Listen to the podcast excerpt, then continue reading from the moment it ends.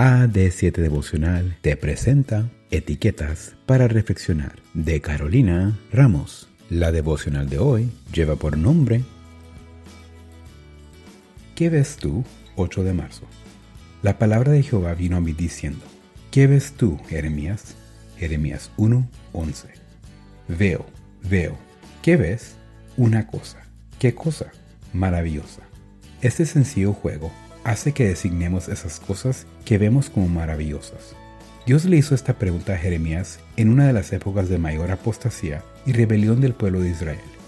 Él fue llamado a experimentar la soledad, el menosprecio, la burla y el abandono de sus compatriotas, todo por ver una cosa maravillosa por fe. Dios le preguntó varias veces, ¿qué ves? En una ocasión vio una vara de almendro, en otra, una olla hirviente, y la última vez vio higos.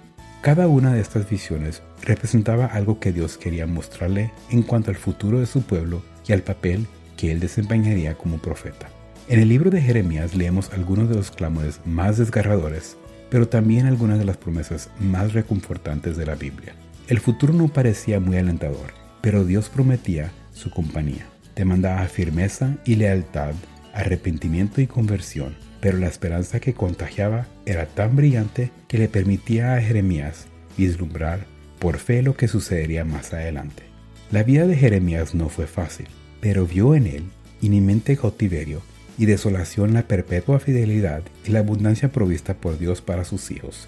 ¿Qué vemos nosotros?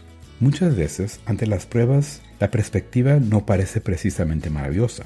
No siempre tenemos esa fe que nos permite ver más allá de lo que está pasando.